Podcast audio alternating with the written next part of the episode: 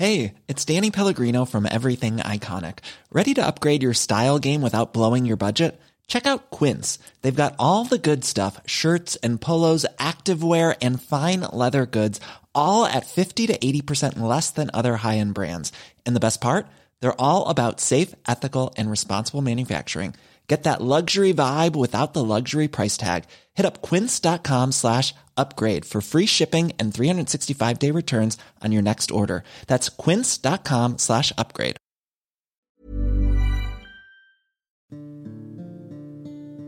¿Sabes? Yo crecí en un ambiente bastante normal, rodeado de primos, tíos, abuelitos, papá, mamá. Y siempre he estado acostumbrado a mucha gente, a estar rodeado de mucha gente. Y la verdad no recuerdo que, según me cuentan, cuando yo tenía como tres años tal vez, se, se murieron mis bisabuelitos. O una, mi, mi bisabuelita me parece. Pero realmente es algo que yo no recuerdo. No recuerdo todo lo que a mí me cuentan sobre que yo los molestaba, de que hacía travesuras como cualquier niño, de que con mi andadera andaba detrás de mi bisabuelito y no lo dejaba pasar con su andadera. Y lo que él decía era, quítenme este niño de aquí. Y, y así muchas anécdotas que me cuentan que mis bisabuelitos nos querían mucho a, a sus nietos. Y pues realmente no lo recuerdo. Y no es como que sienta un dolor cuando me dicen o, o se recuerdan la familia que ellos murieron. Obviamente mi, mi mamá, eh, mis tíos, mis tías, no qué sé, personas que sí convivieron realmente con ellos, sí lo sienten, pero yo no. Empecé yo a, a darme cuenta de, de la muerte cuando tenía tal vez unos 10 años. Eh, mi casa en ese entonces, eh, perdón, en mi casa en ese entonces vivíamos aproximadamente 14 o 15 personas me parece. Y entonces teníamos que compartir cuarto. En un solo cuarto estábamos tres personas. Era yo, mi mamá y un tío. Mi mamá y yo dormíamos en una litera, yo arriba y ella abajo. Y mi tío dormía en una cama igual dentro del, del mismo cuarto, pero la cama al lado. Toda la vida recuerdo que mi tío tenía algún problema mental porque físicamente tú lo veías y pues obviamente era una persona de edad adulta. Y, y decías, ok, pero cuando hablabas con él se notaba que algo tenía, que, que estaba mal. Y realmente eso nunca fue un problema para él en el sentido de que su vida fuera difícil. La verdad no, y para nada. En mi casa siempre lo consentían. Y recuerdo que em, para referirse a las servilletas, él decía papel de manos, manita. Manita era su, su hermana, una de mis tías que también este, vivía con nosotros en ese momento. Y, y lo sigue haciendo, de hecho. Y también él era hermano de mi abuelito. Eh, y bueno, cuando él decía papel de manos, todos sabíamos que se refería a las servilletas. Eh, como era una persona de edad adulta, no podía comer como comida chatarra. A pesar de que a todos nos gusta y de cierta manera, eh, pues sí, o sea, una que otra vez comía, pero X lo de menos. Eh, recuerdo que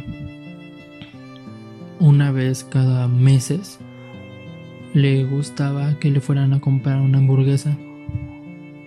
Y entonces mi tía, su hermana, su manita, eh, le iba a comprar su hamburguesa. Me acuerdo mucho que cuando eh, le, traían su hamburguesa se ponía muy feliz.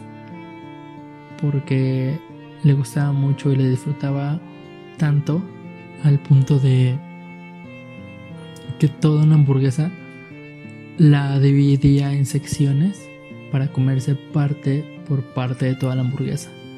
Y era genial, o sea, mientras, no sé, él era el primero a que le servían su hamburguesa, después todos nos poníamos a comer, terminábamos de comer y él seguía ahí con su hamburguesa. Pero ni siquiera le pesaba, no era como que, wow, ya me llené. No, simplemente la disfrutaba demasiado.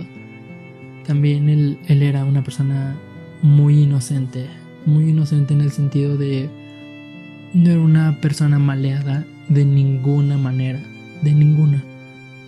Siempre a todos nos trataba muy bonito. Obviamente, como cualquier persona, no sé, una que otra vez aquí se discutía y así, pero era lo mínimo. En verdad era lo mínimo. Y, y pues yo me dormía en ese cuarto con él, con mi mamá.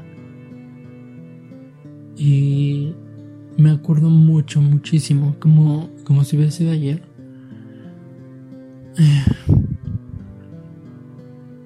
Que un día mi, mi tío sufrió un accidente. Y, le llevaron rápido al hospital. Eh, lo, lo llevaron al hospital y así duró un rato, unas horas,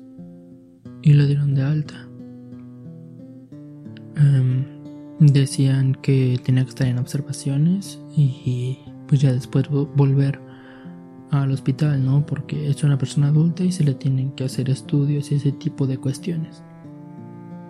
Yo recuerdo mucho que era, era muy noche, o al menos para mí lo parecía.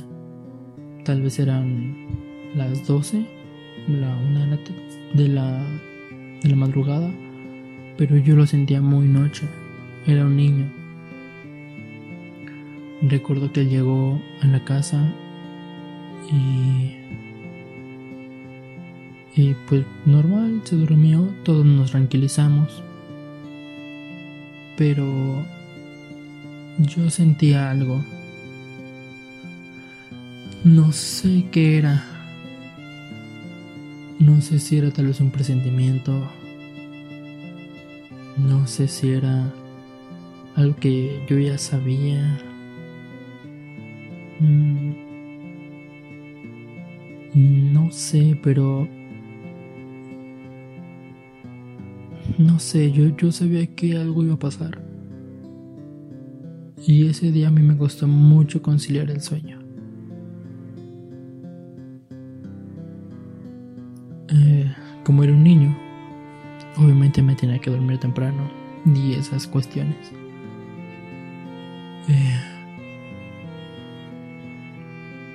Me dormí. Literal, era un niño, estaba cansado y me quedé dormido arriba de la litera, donde era mi cama. Y como si solamente hubiera sido un parpadeo,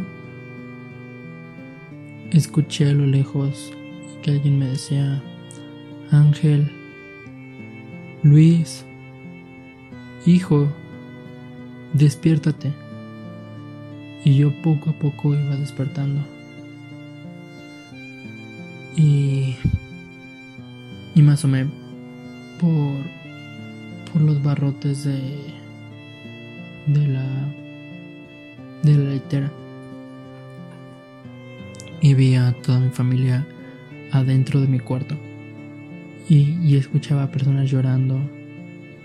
Y, y, no entendía qué estaba pasando pero cuando empecé a escuchar todo eso fueron solo segundos en los que desperté totalmente como que una energía así enorme me llegó y dije, ok, me tengo que levantar. Y mi mamá me decía en ese momento, porque ella era la que me había despertado, hijo, apúrate, cámbiate, tiende tu cama, porque hoy van a venir muchas personas. Obviamente no entendía qué estaba pasando, solo sabía que algo había ocurrido y que toda mi familia estaba dentro de, de mi cuarto. Y después de exactamente ese momento, tengo recuerdos muy borrosos. Recuerdo que cuando ella me dijo eso, me levanté, me bajé rápido de la litera y y, bajé. Eh, no sé si salí no. No sé si lo vi.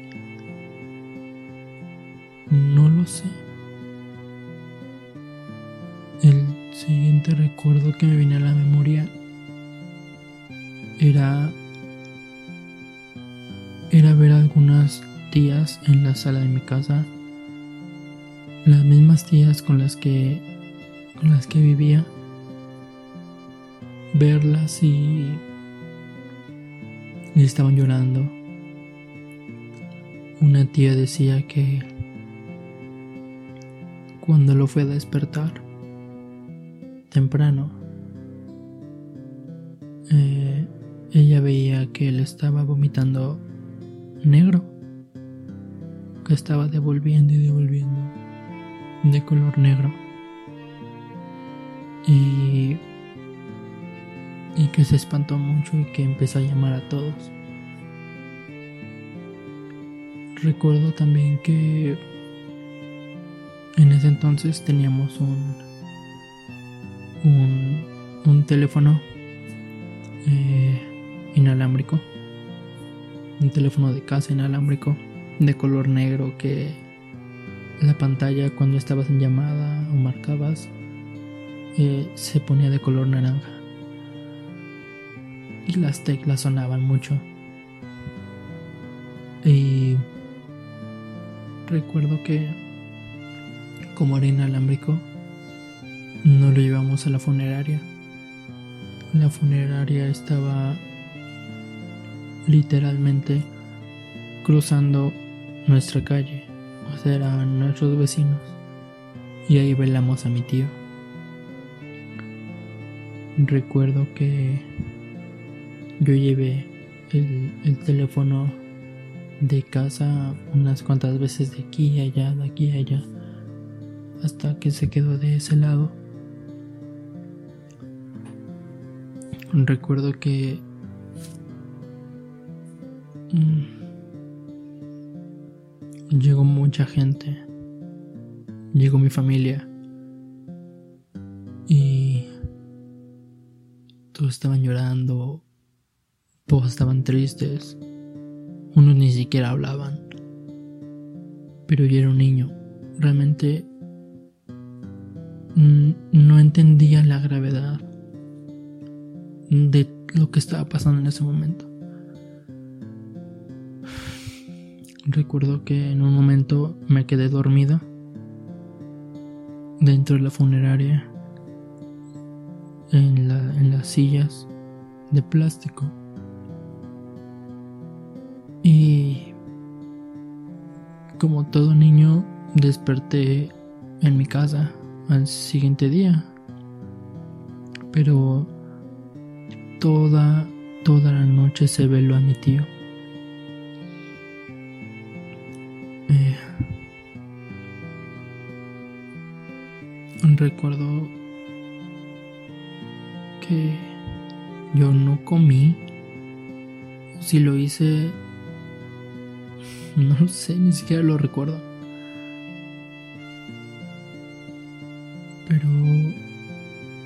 Recuerdo que el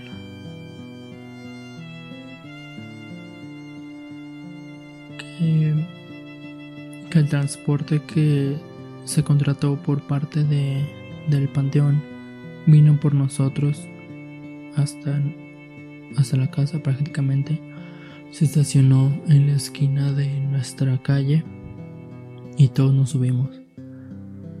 No recuerdo ni siquiera si yo iba de negro, seguramente sí. Y antes se me hacía eterno el camino desde nuestra casa al panteón. Porque son casi tres horas.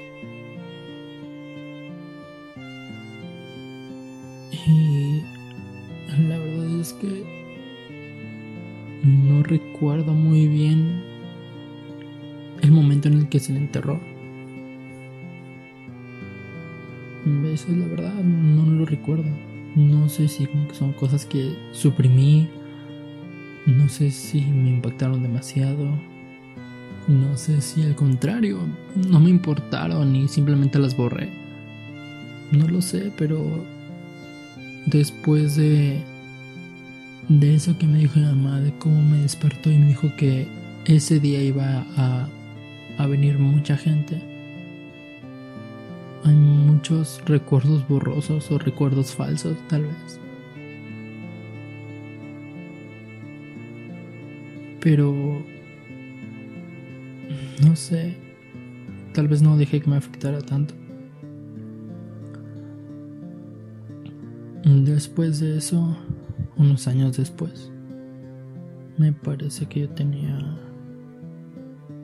vez 12 años.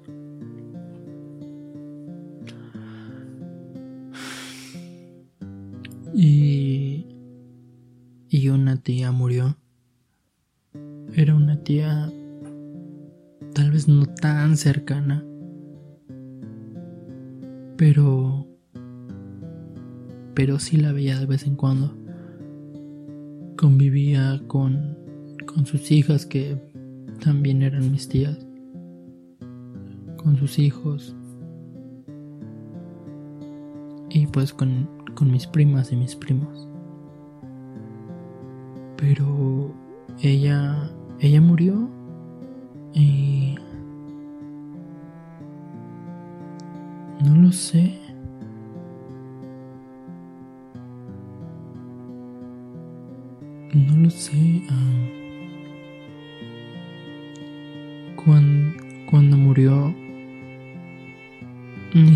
recuerdo el momento en el que nos avisaron.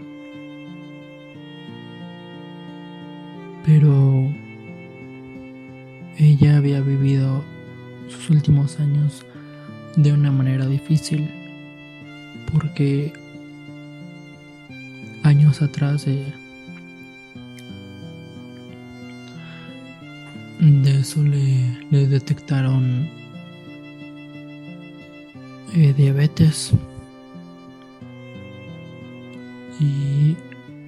parecer eh, ya era una persona que no se cuidaba del todo. Recuerdo que un día le le diagnosticaron que que tenían que amputarle una pierna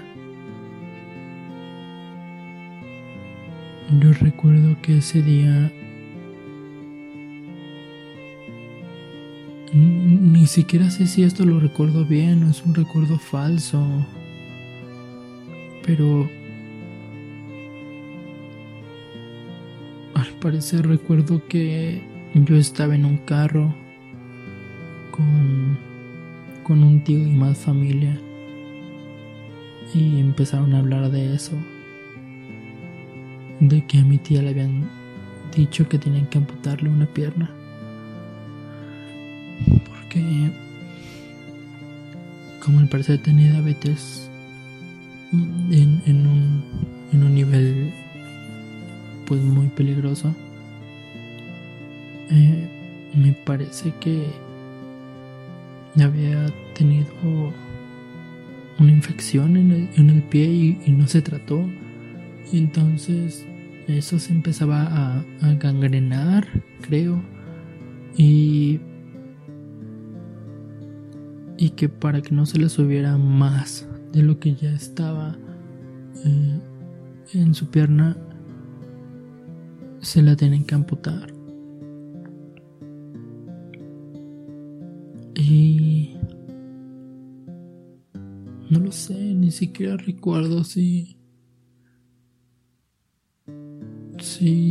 Si. me afectó tanto, no lo sé. Porque. No recuerdo muchas cosas. No sé si eso es bueno o es malo, pero. Hay muchas cosas que no recuerdo.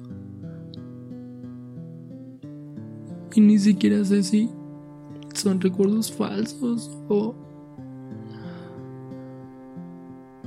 O tal vez sí lo recuerdo y, no lo quisiera recordar así. Pero... Recuerdo haber convivido con ella. Recuerdo haber ido a su casa con su esposo, que era mi tío, que era hermano de mi abuelita.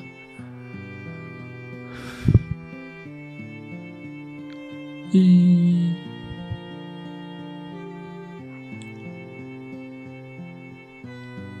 Y recuerdo que el día que la, la velaron, la, la velaron en, en la casa de su hija, creo o en su casa, no lo sé. Pero recuerdo que me dijeron que si no la quería pasar a ver, obviamente la pasé a ver. Le dije que, me perdonara, que se había sido una mala persona con ella, que yo la quería mucho, que esperaba que,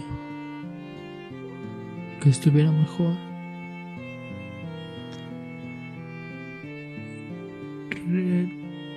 Recuerdo que después de eso eh, yo me salí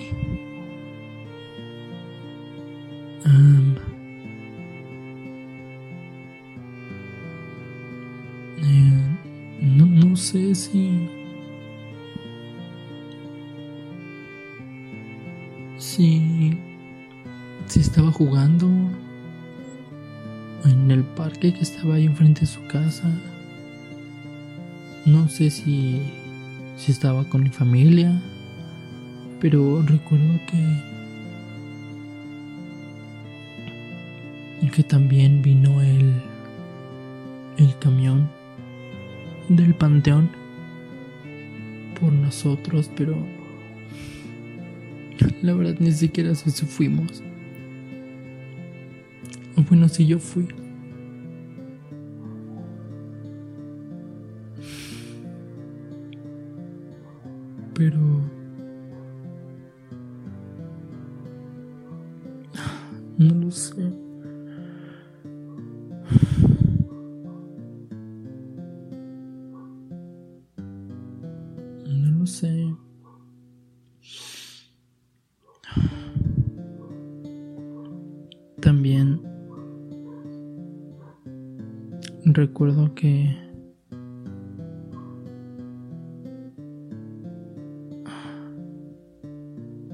Ni siquiera sé si fue antes, pero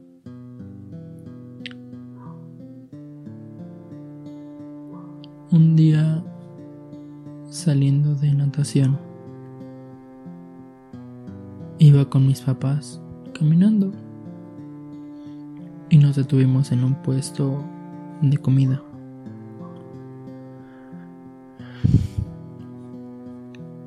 Estábamos comiendo, estábamos muy tranquilos, divirtiéndonos, jugando, riendo, platicando, yo qué sé. Mm, recuerdo que mi papá le dio una llamada. Y se salió del puesto para poder hablar mejor.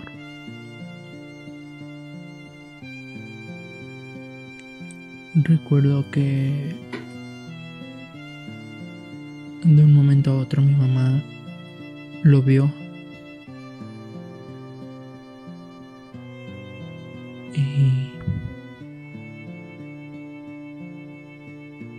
y salió con él.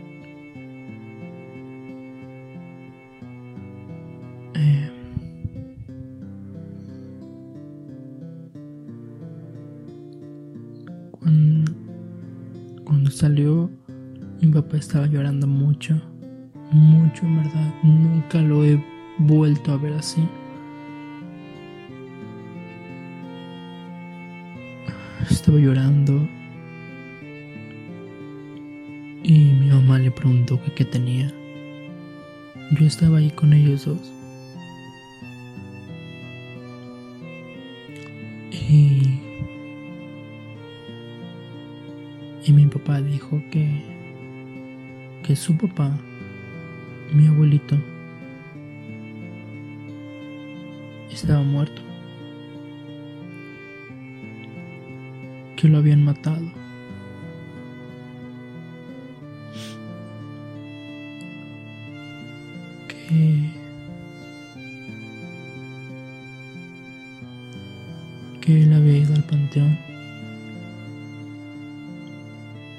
a ver a mi abuelita, a ver su tumba,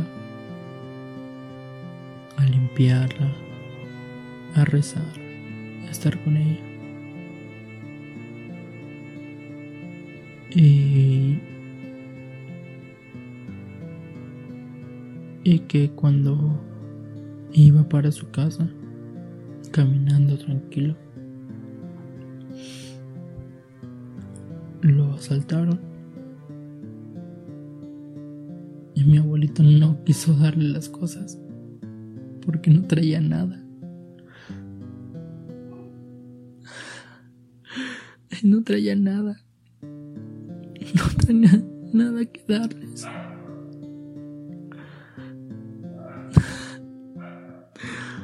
Así que estos malditos decidieron mejor matarlo a golpes.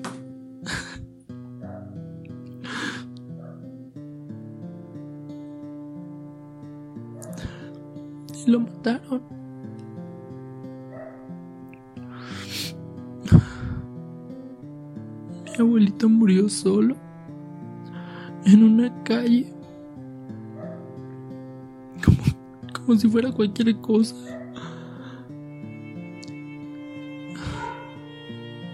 Cuando un hermano de mi papá que vivía con mi abuelito se enteró, inmediatamente le avisó a mi papá.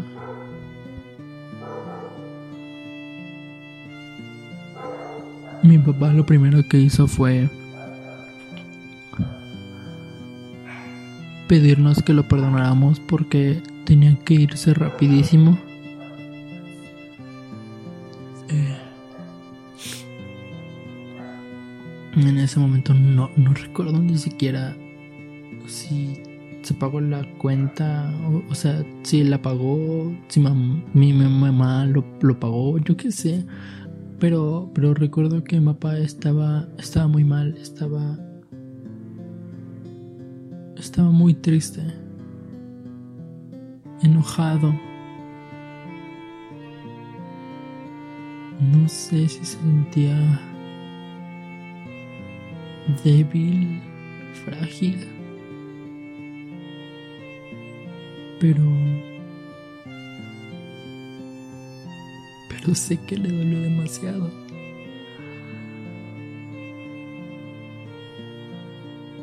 Recuerdo que cuando él nos dijo lo que había pasado, lloramos mucho, ahí en la calle, al lado de un puesto de comida. Pero recuerdo que me tranquilicé. O bueno, ellos me ayudaron a tranquilizarme seguramente, pero yo estaba tranquilo. Mi papá inmediatamente tomó un taxi y se fue. Tuvo que viajar de manera urgente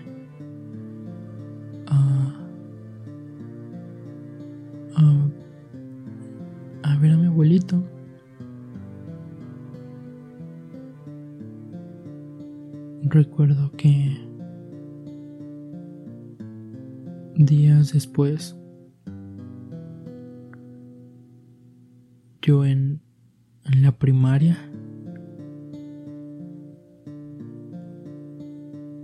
me sentía muy mal, pero no entendía el por qué.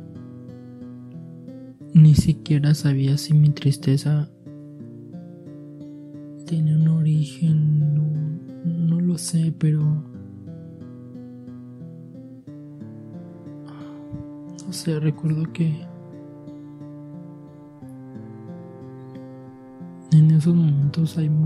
que cambiaron en mí.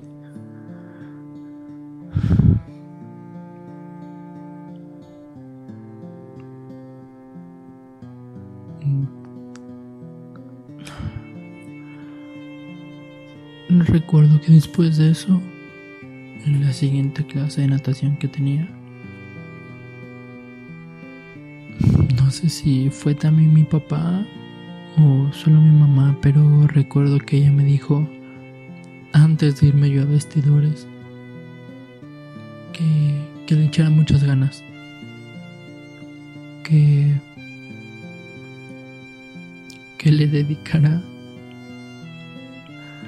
minado a mi abuelito. Le dije que claro que sí. Me acuerdo que mientras estaba nadando,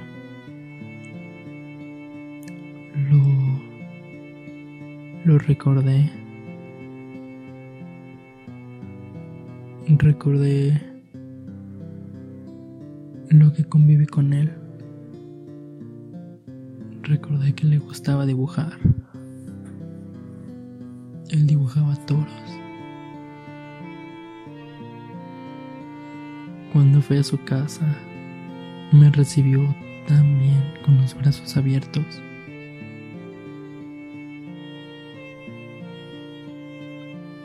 Me acuerdo que sus dibujos estaban enmarcados y en la pared de su casa.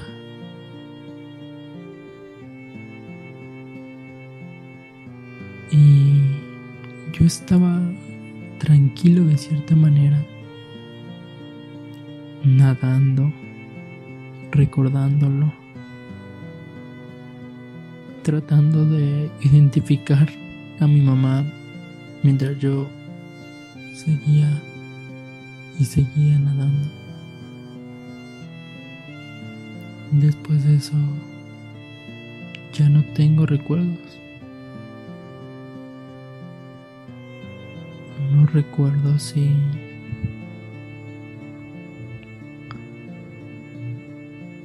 Si mi papá estaba muy mal en días posteriores. No recuerdo si yo estaba mal, si mi mamá estaba mal, no lo sé.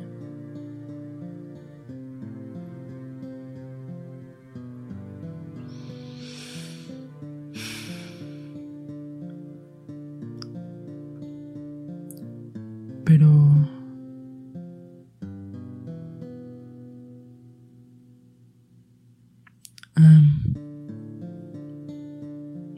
hace would you like to look 5 years younger? In a clinical study People that had volume added with Juvederm Voluma XC in the cheeks perceived themselves as looking five years younger at six months after treatment. Look younger, feel like you. Add volume for lift and contour in the cheeks with Juvederm Voluma XC. Reverse signs of aging by adding volume to smooth laugh lines with Juvederm Volure XC. For important safety information and to find a licensed specialist, visit juvederm.com. That's J U V E D E R M.com. Not for people with severe allergic reactions, allergies to lidocaine, or the proteins used in Juvederm. Common side effects include injection site redness, swelling, pain, tenderness, firmness, lumps, bumps, bruising, discoloration, or itching. There's a risk of unintentional injection into a blood vessel, which can cause vision abnormalities, blindness, stroke, temporary scabs, or scarring. Talk to a licensed specialist to find out if it's right for you. Ever catch yourself eating the same flavorless dinner three days in a row? Dreaming of something better? Well, HelloFresh is your guilt free dream come true, baby. It's me, Kiki Palmer. Let's wake up those taste buds with hot, juicy pecan crusted chicken or garlic butter shrimp scampi. Mm. Hello Fresh. Stop dreaming of all the delicious possibilities and dig in at HelloFresh.com. Let's get this dinner party started.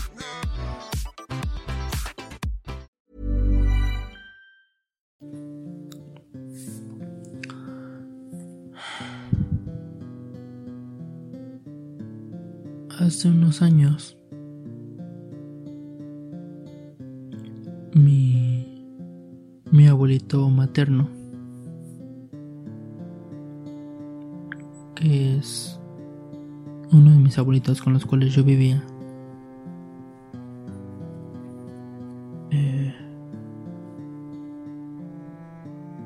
hace unos años como que empezaba a sentirse un poco mal. Él siempre fue una persona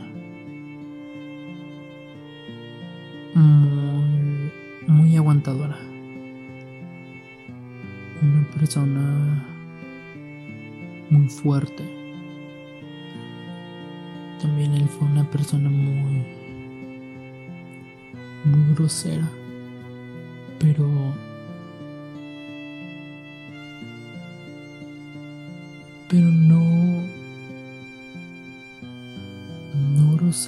sentido de querer ofenderte a diestra y siniestra, de tratarte mal, de pegarte. No, para nada.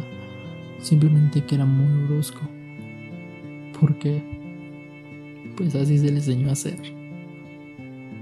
Él tenía 80 años, así que vivió en una época muy dura. Creció y ni siquiera tenía, me parece, la primaria terminada. Cuando unos años después de de su juventud prácticamente se robó mi abuelita. Él él era de Puebla, siempre lo dijo, que él era poblano. Él había crecido en Puebla y después se vino a vivir a México, la Ciudad de México, Distrito Federal. Él, junto con mi mamá, junto con mis tíos, mi abuelita, sus hermanas, igual de mi abuelita,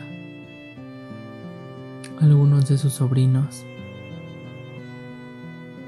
trabajaron en conjunto en baños de vapor o baños comunales, baños públicos, no lo sé, baños de vapor.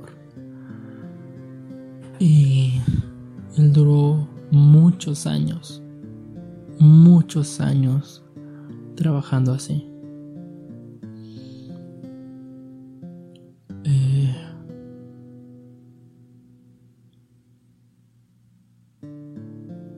y él era una persona que caía muy bien. persona que a pesar de que mm, no tuvo estudios tal vez en papel, él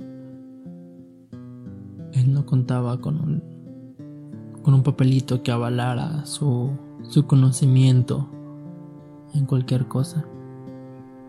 Él era una persona muy inteligente, muy audaz, muy capaz, siempre valiéndose por sí mismo para dar una vida mejor a su familia.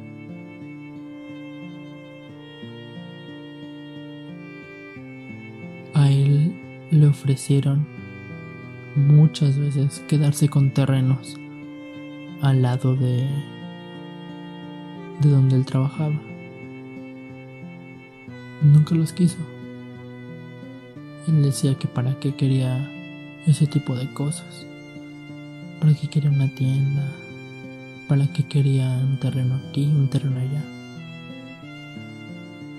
En esos tiempos de, de México, todo era en centavos. Así que tal vez estaban vendiendo un terreno en, no lo sé, 10 mil pesos, tal vez, tal vez menos incluso, lo cual era mucho en ese entonces, mucho en verdad. Pero nunca, nunca accedió a nada así. Él junto con su familia, con sus hijos y su esposa, y su mamá, su papá, me parece. Eh,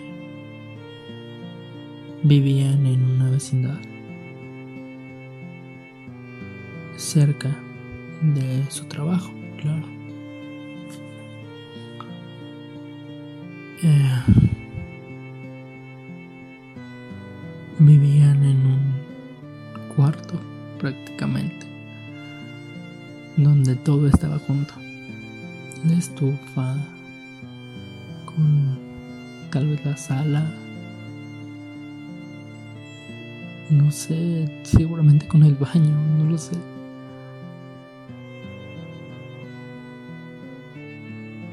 Todos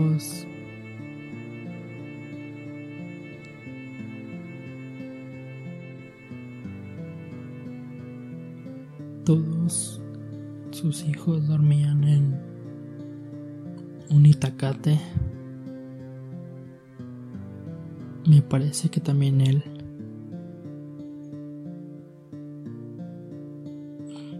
Creo que las únicas personas que tenían un colchón ahí eran sus papás.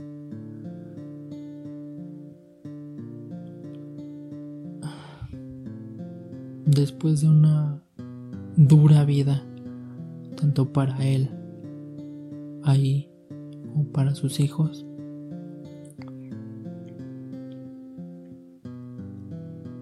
Eh, se, se tuvieron que salir de ahí. También a él prácticamente lo corrieron de, de su trabajo.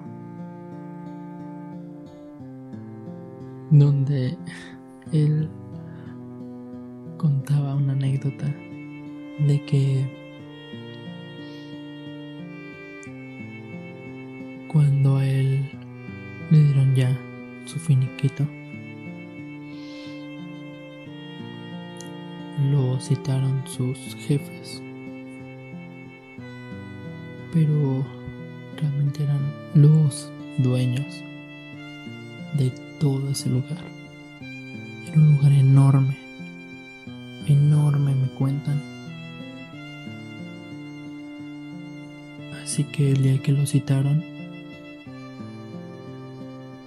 a él le preguntaron que, que cuánto quería como, como finiquito, como pago. Él pudo haber dicho una cantidad X. Pero no. Él dijo que lo único que quería era lo que le tocaba por ley. No quería ni más ni menos. Dice que inmediatamente estas personas le dijeron que estaba bien, que le tocaba, no recuerdo, 100 mil pesos tal vez, tal vez un poco menos de eso, pero era una cantidad muy grande.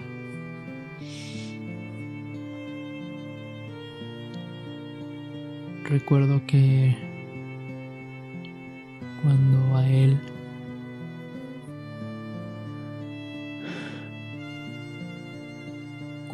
cuando, él se mudó de casa fue gracias a, a un señor un señor le prestó el dinero para comprar otra casa. Este, este señor se lo prestó de buena fe. No le pidió nada, no le pidió documentos. Solamente le dio el dinero y le dijo que se comprara esa casa. Para sus hijos, para su esposa, sus hermanas y sus papás.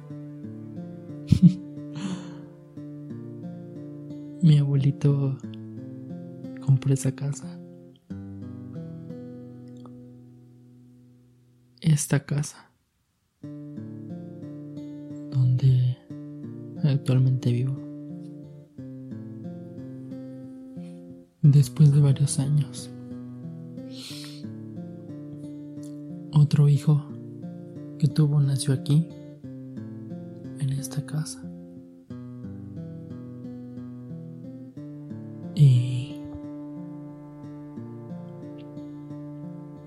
Siguió creciendo. Él prácticamente construyó la casa, a excepción de un solo piso. Pero prácticamente él puso tabique por tabique, los Z por los Z, con ayuda de todos sus hijos, de toda su familia. él hizo para arriba esta casa. Él, siempre fumó muchísimo. Tengo recuerdos muy, muy cortos, de segundos, de que cuando yo era niño, pero bebé, básicamente. Recuerdo que yo veía por arriba, para el techo, y veía todo el humo de sus cigarros. A mi abuelito le, le gustaba el cigarro Malboro. Iba a comprarlo a la tienda.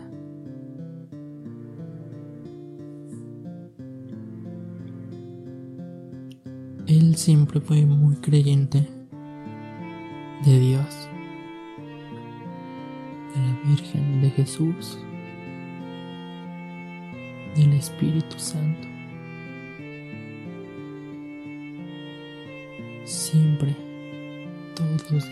No recuerdo un solo día en que antes de dormir no rezara. Y lo sé por una sencilla y simple razón. Él tenía un altar en el primer piso de la casa, saliendo de su cuarto. Era un altar sencillo. Era un altar que tenía ahí a los a los bebé Dios. Tenía ya a la Virgen. Tenía a Jesús en, su cruz ahí. Y siempre, siempre, siempre tenía que tener una vela, la vela encendida, la cual por cierto apagaba antes de dormir.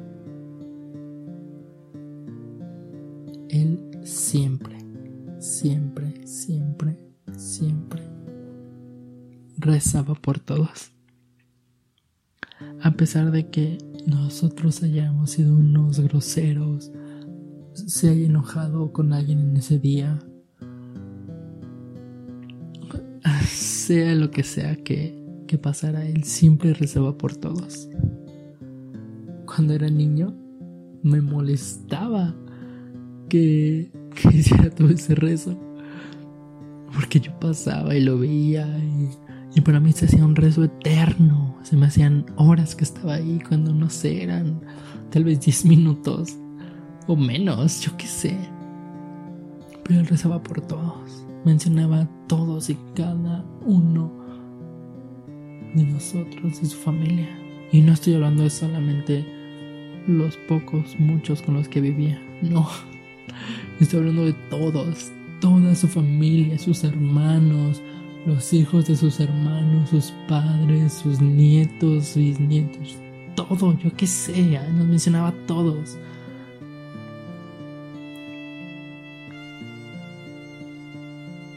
Y después de algunos años, de más y más cosas, mi abuelita empezó a perder la vista. Él dejó de fumar, no lo sé, hace 15 años tal vez, pero fumó toda su vida.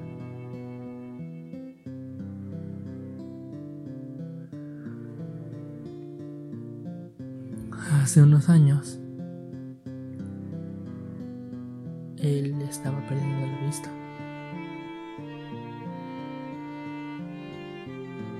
Hasta que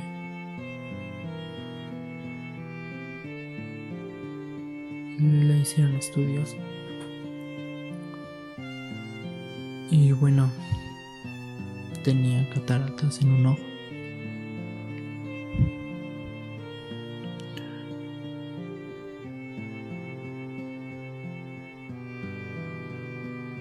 Familia ciertamente no es de dinero.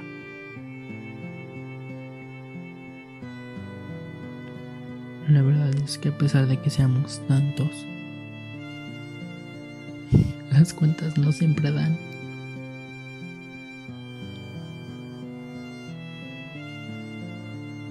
Así que nos teníamos que atener a lo que dijera el seguro por su pensión.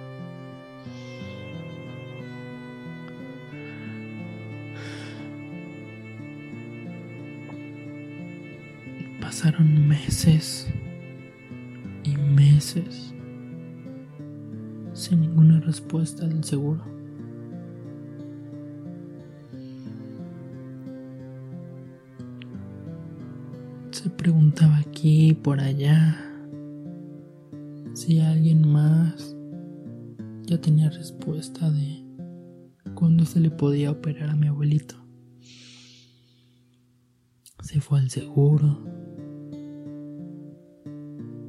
Nada.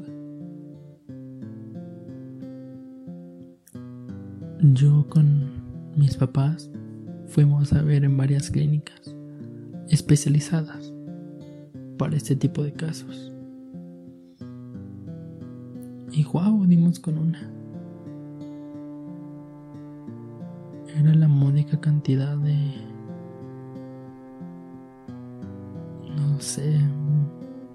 28 mil pesos tal vez.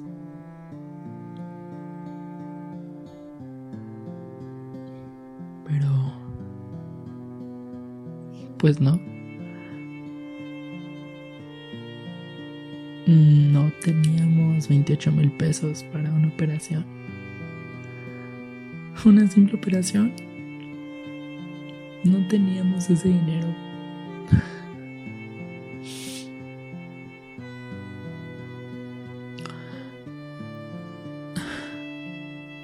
Resignados. Mi abuelito igual resignado. No sabíamos qué hacer. Hasta que un día, en una de sus consultas,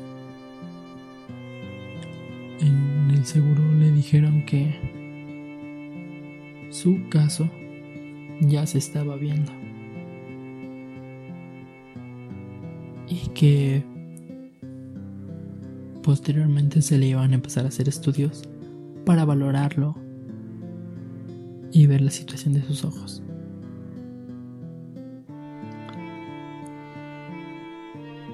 Mi abuelita se puso muy feliz. Muy feliz de poder volver a ver. Porque para ese momento prácticamente mi abuelito ya estaba ciego. Él decía que veía muy pocas luces y muchas, muchas manchas borrosas.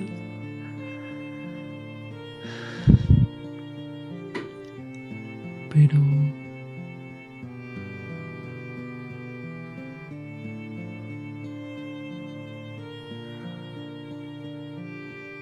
mi abuelito ya no estaba bien.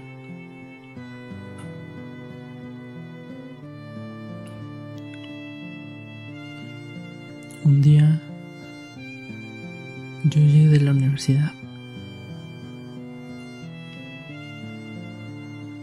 y me dijeron que mi abuelito se había caído.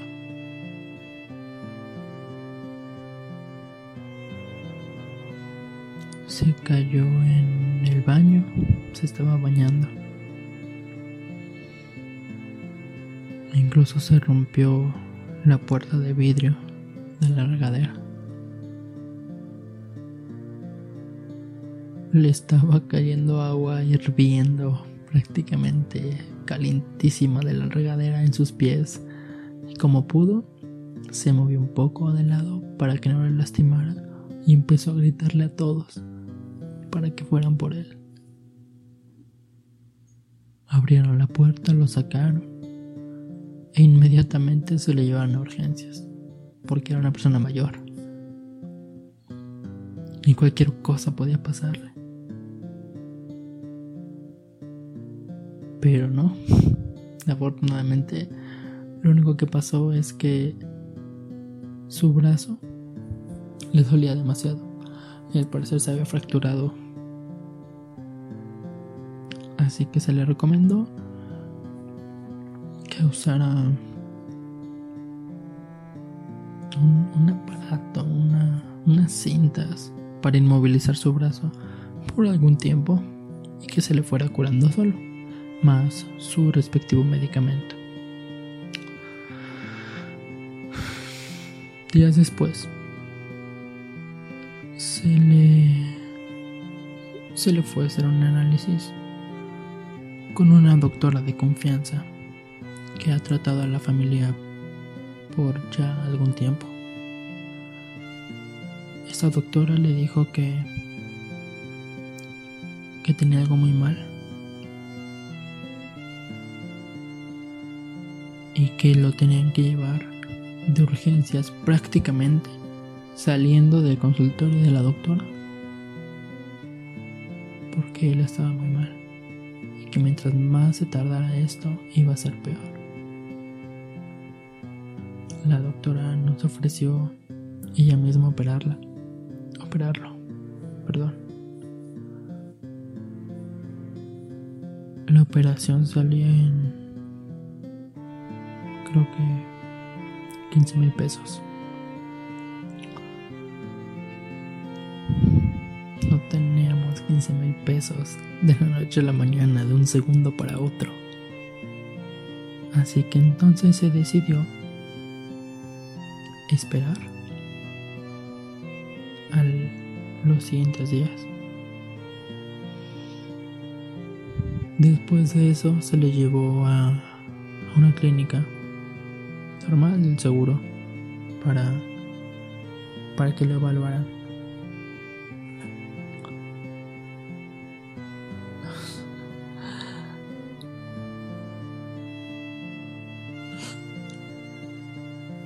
Ya no salió. Mi abuelito se quedó internado porque algo tenía. Los doctores lo veían mal.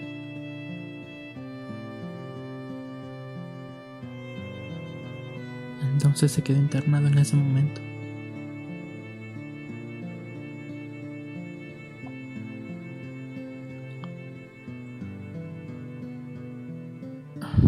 Como era una persona de la tercera edad,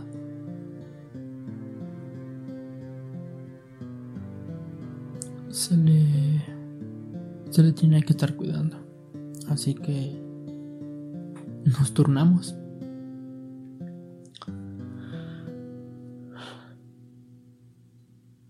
Unos días iba a cuidarlo un tío, al siguiente una tía, al siguiente otra persona. Y también nos teníamos que quedar en la noche. Así que como éramos tantos, unos fuimos en la noche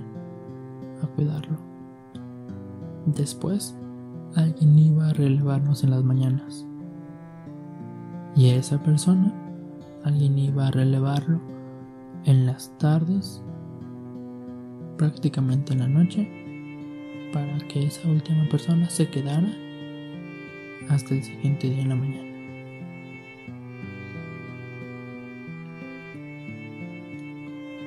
La, la pandemia estaba prácticamente empezando aquí en México. Empezaban, no sé, 100 infectados, tal vez era mucho. Así que no nos preocupábamos para nada.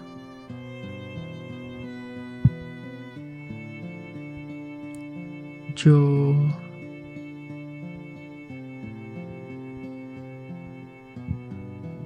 fui a cuidarlo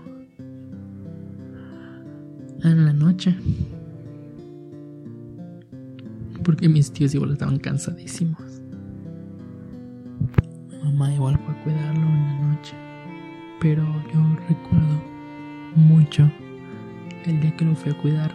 Me lo pasé tan bien no puedo decir que me divertí. Porque no. La situación en la que... El por qué estábamos haciendo eso no era nada bueno. Pero me la pasé bien porque...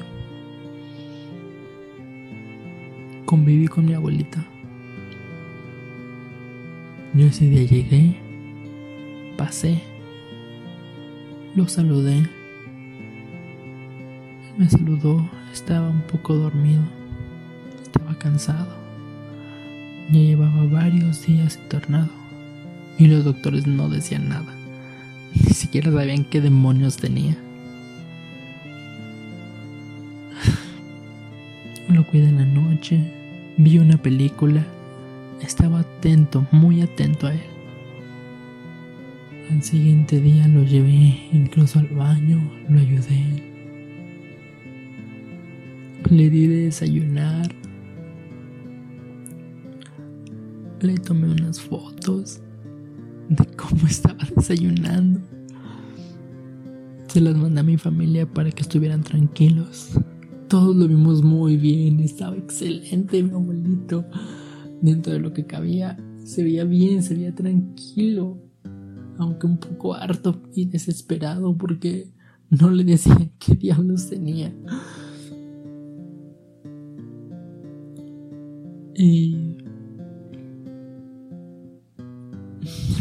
Algunos otros días.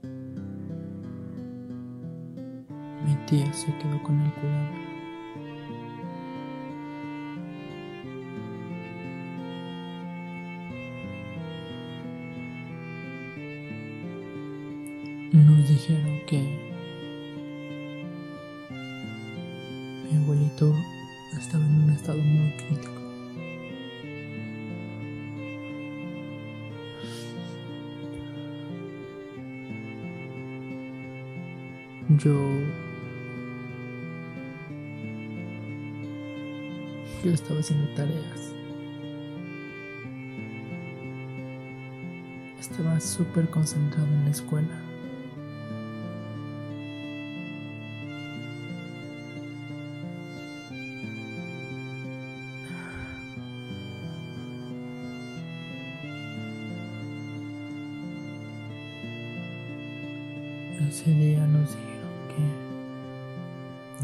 Estable.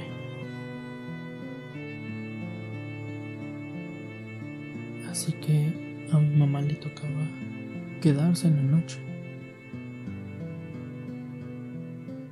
No, ni siquiera. Ella se iba a quedar solo la tarde, ni siquiera la noche.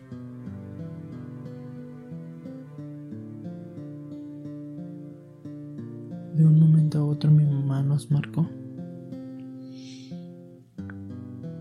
y nos dijo que otra vez lo reportaban grave, que estaba muy grave y estaba muy mal mi abuelito.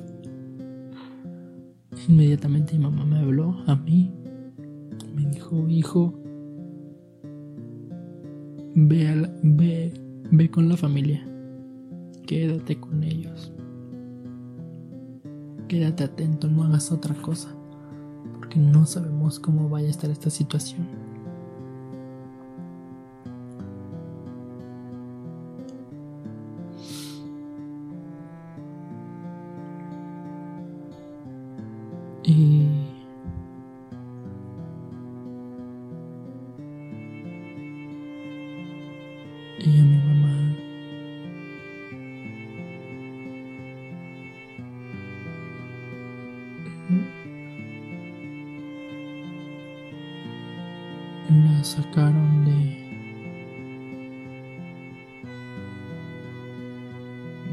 Donde estaba mi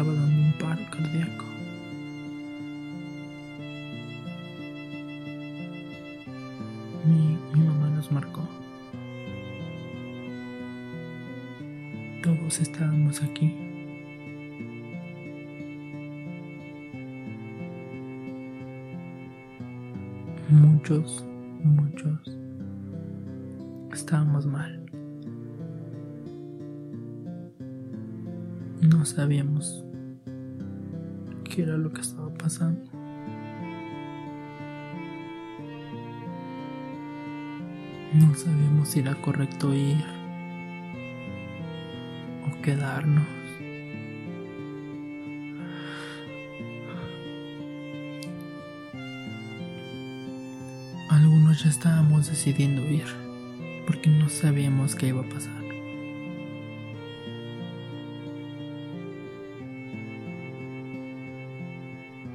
Y mi mamá nos marcó. Y nos dijo que milagrosamente mi abuelita había respondido ya totalmente. Y que estaba bien. Pero eso no nos tranquilizó.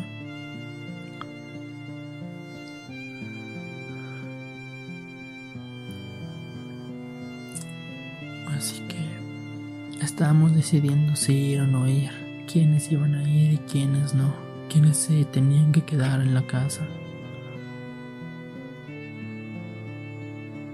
Y de nuevo, ella nos marcó.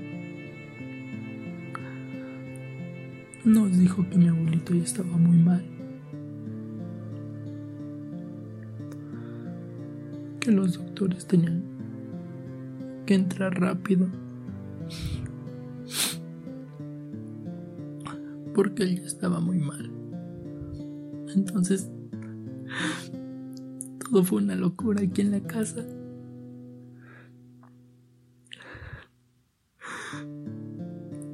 No sabíamos qué hacer.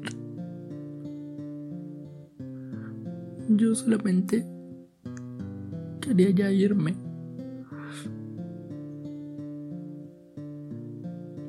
Todos nos fuimos. Solo algunos se quedaron aquí para cuidar a mi abuelita y, tranquilizarla porque estaba muy mal.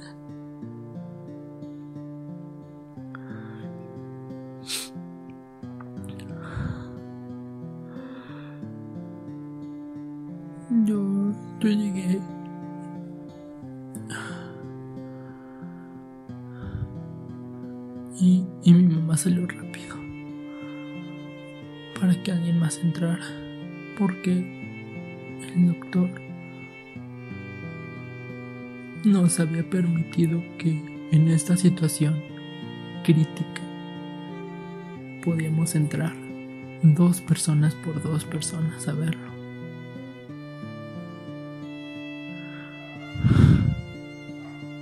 Entró una tía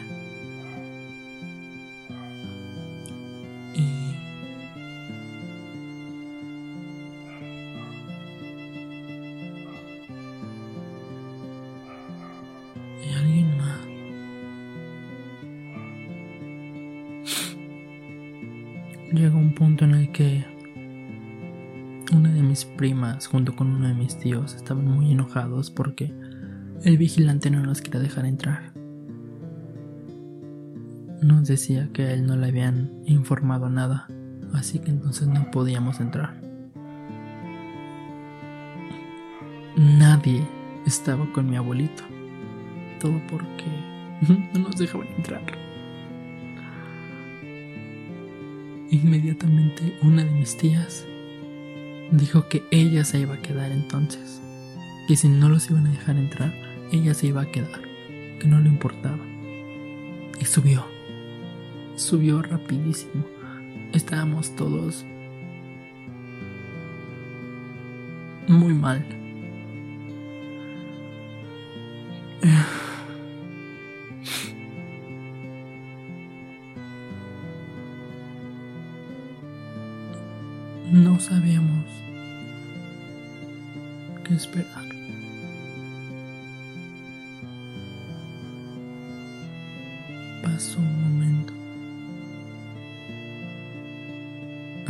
Mí se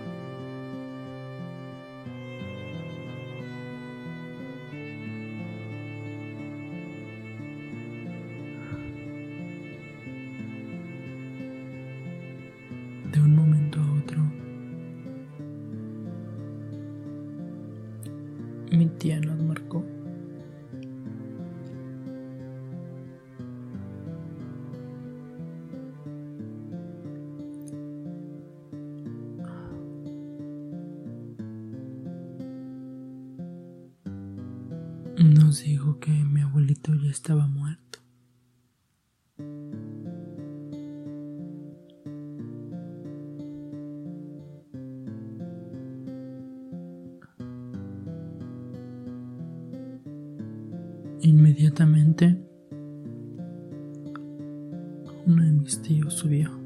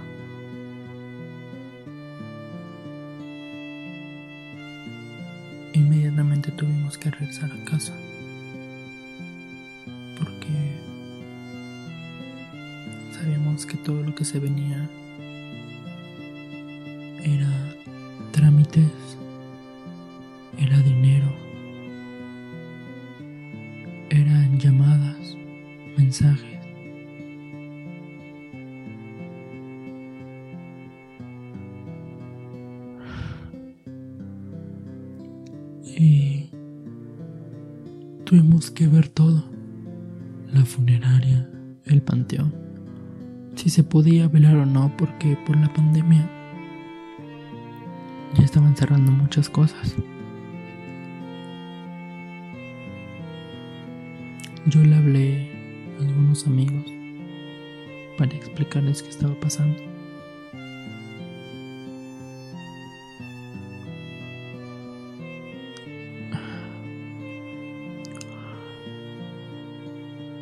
La mañana del día siguiente lo velamos después lo fuimos a enterrar. Nos dijeron que no podíamos estar muchos en el velorio porque por la pandemia ya no estaba tan permitido.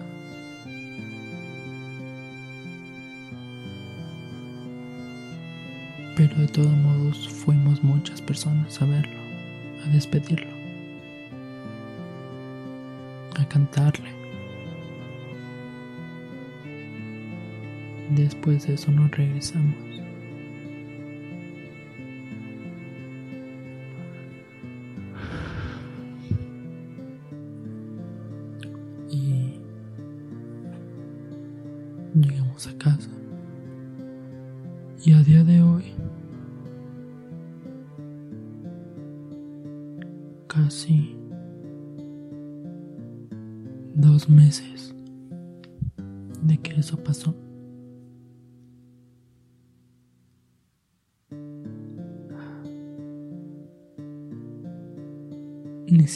Creo.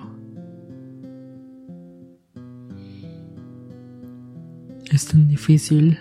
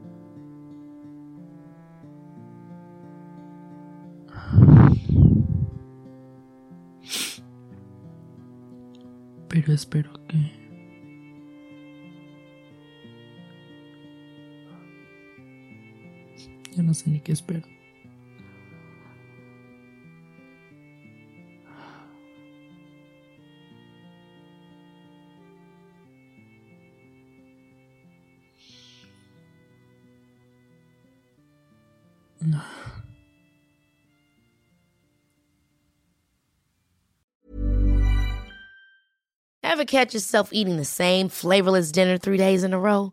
Dreaming of something better? Well, HelloFresh is your guilt free dream come true, baby. It's me, Kiki Palmer. Let's wake up those taste buds with hot, juicy pecan crusted chicken or garlic butter shrimp scampi. Mm. Hello Fresh. Stop dreaming of all the delicious possibilities and dig in at HelloFresh.com. Let's get this dinner party started.